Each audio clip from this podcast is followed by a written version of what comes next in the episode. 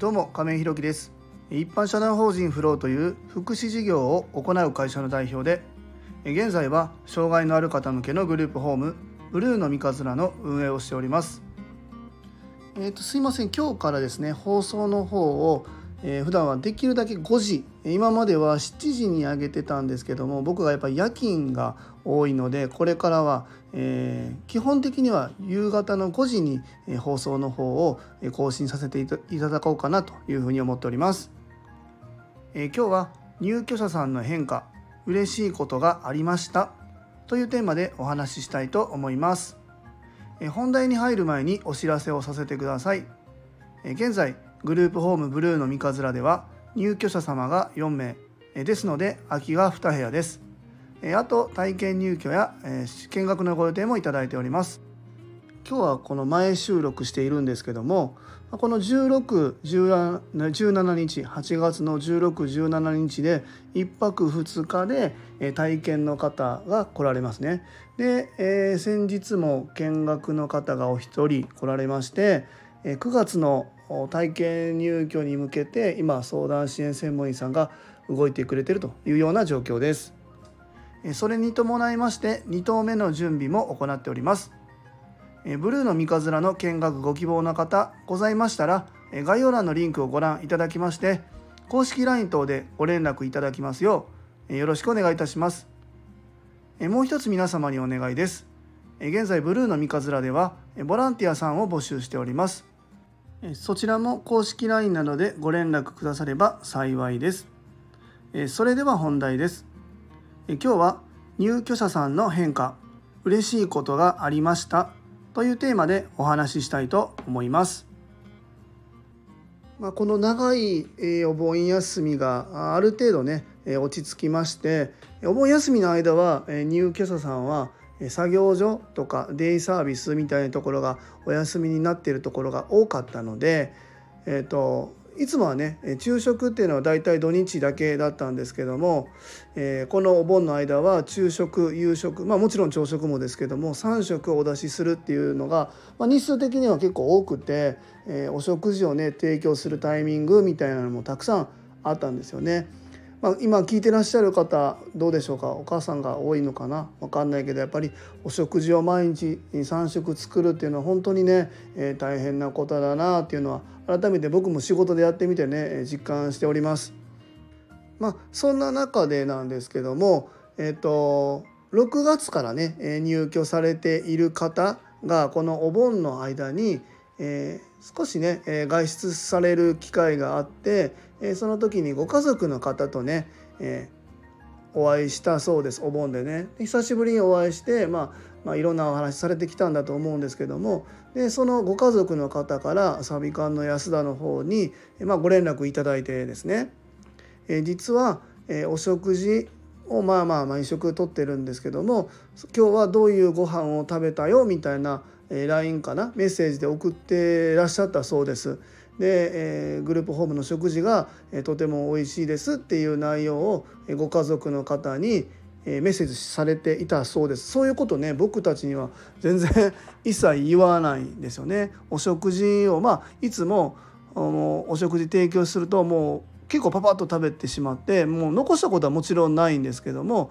えー、いつもこうお食事完食されて、まあ、そのままお部屋戻られたり入浴されたりみたいなことになるんですけどもまあ、それに対して何かどうだっていうような、えー、ご意見をいただいたことっていうのは実はなかったんですよね。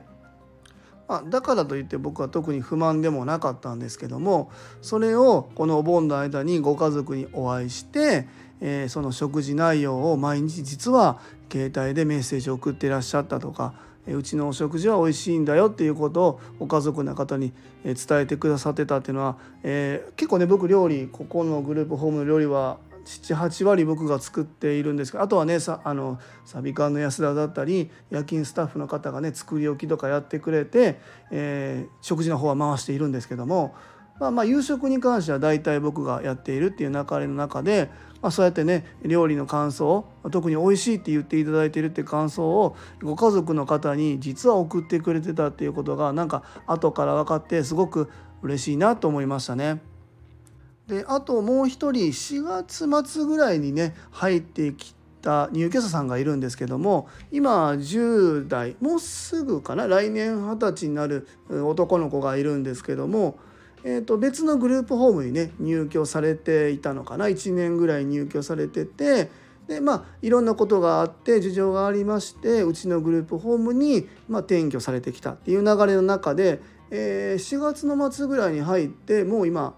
8月の中旬ぐらいですかね。4ヶ月ぐらいか、えー、なって入居当時は70体重2キロぐらいだったのかな。でまあ僕たち毎日体重を測って体温と体重を測ってね、えー、管理しているんですよね。えー、僕もグループホーム他のところでもやっぱり、えー、仕事させてもらって勉強させてもらってたんですけどもやっぱグループホームっていうのはこう何て言うんだろうな動くところっていうのは、まあ、まあ、あんまりなくって動く機会もないんでね就労支援とかではないのでやっぱり気をつけておかないと体重っていうのは割とこう増加傾向に実はあるんですけどもこの19歳の男の子が入居当時が723キロだったと思いますね。で今日の朝測ったら体重が68.3キロだったんですよ。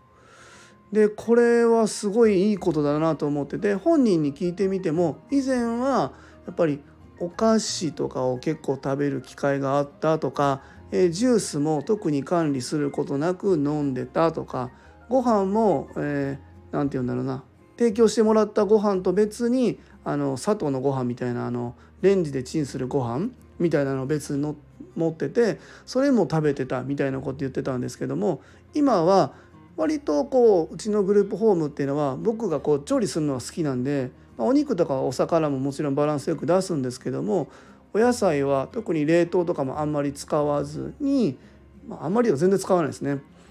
あの八百屋さんじゃないスーパー行ってきちんと野菜を中心にした食事みたいなのを割と心がけていて、えー、野菜中心なのでおかずの品数が結構多いんですよね。でそれとご飯が一膳っていうのを心がけてやってた結果えー、本人に、まあ、お腹すいたとか量が足りないみたいなことは言われることが一回もなく足りてないとか一応確認はする。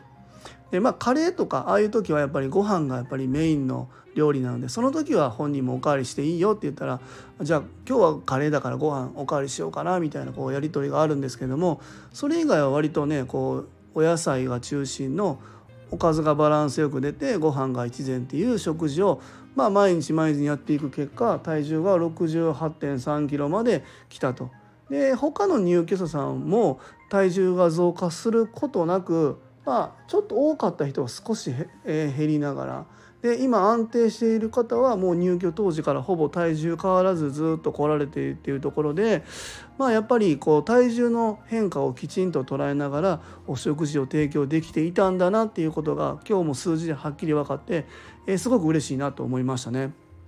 まあ、食事以外にその甘いものの、えー、取る量とかタイミングっていうのはやっぱり、えー、そのご本人さんの特性からねやっぱりこう甘いものを取りすぎると虫歯になってしまって例えば虫歯になった時の治療ってやっぱりね障害のある方っていうのは結構苦痛だったりすると思います。僕たちもでもやっぱり、えー、虫歯になってから歯医者行くの嫌じゃないですか。でそんな中で、えー、予防という意味で、えー、週にあ2週間に1回とかねその方は歯医者に今ここのグループホームに入居されてから、えー、行ってるんですけども以前はね全然その辺が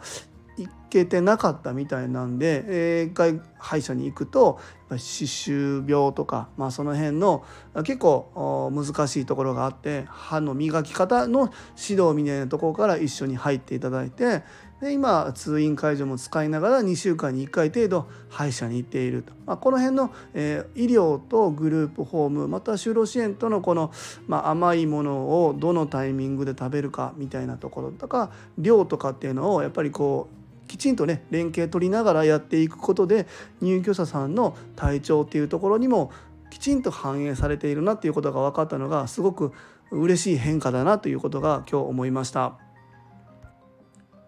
えー、今日は入居者さんの変化嬉しいことがありましたというテーマでお話しさせていただきました。一般社団法人フローでは障害のある方向けのグループホームブルーの三日面を和歌山市の三日面というところで今年の3月から入居を開始いたしました。また現在グループホーム2棟目に向けて準備中です。そちらの詳細などは公式 LINE 等でご覧いただきますようよろしくお願いいたします。最後までお聴きくださりありがとうございます。次回の放送もよろしくお願いいたします。今日も素敵な一日をお過ごしください。一般社団法人フローの亀井宏樹でした。それではまた。